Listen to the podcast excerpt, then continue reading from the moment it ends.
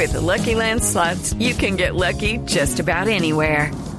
This is your captain speaking. Uh, we've got clear runway and the weather's fine, but we're just going to circle up here a while and uh, get lucky.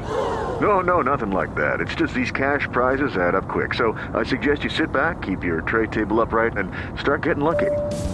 Play for free at LuckyLandSlots.com. Are you feeling lucky? No purchase necessary. Void where prohibited by law. 18 plus terms and conditions apply. See website for details.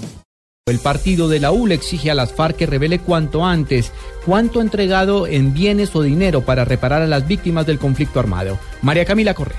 El representante a la Cámara del Partido de la U, Efraín Torres, aseguró que las FARC deben aportar económicamente a la reparación de las víctimas y no solo el Estado como han anunciado que saquen a la luz pública cuánto dinero han ganado por temas de extorsión, de narcotráfico, de secuestro. Yo no quisiera saber que en unos años que ellos hayan pagado sus penas para la reparación de estas víctimas sean los nuevos ricos de Colombia. El congresista señaló que es importante que las FARC especifiquen cómo repararán a las víctimas y cuáles serán sus condenas. María Camila Correa, Blue Radio.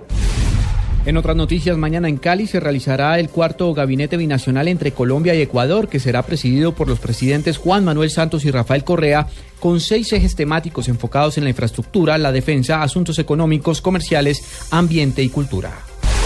Ecopetrol realizará el próximo año inversiones superiores a los 4 mil millones de dólares, una cifra que representa un 40% menos de lo destinado en este año, según informó la compañía.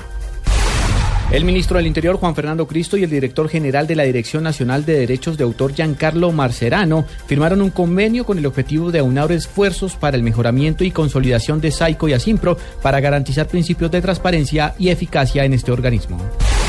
En información internacional, el actor de los Estados Unidos, Bill Cosby, señalado de agresión sexual por por lo menos 50 mujeres, demandó a siete de ellas acusándolas de difamación y voluntad intencional de perjudicarlo, anunció su abogado.